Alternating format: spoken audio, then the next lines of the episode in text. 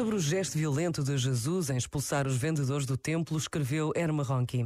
No Evangelho, Jesus com chicote na mão, o Jesus que não esperas, o corajoso cujo falar é sim, sim, não, não. O mestre apaixonado que usa gestos e palavras com combativa ternura.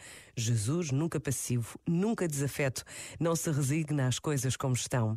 Ele quer mudar a fé e com a fé mudar o mundo. E falo com gestos proféticos, não com uma boa vontade genérica.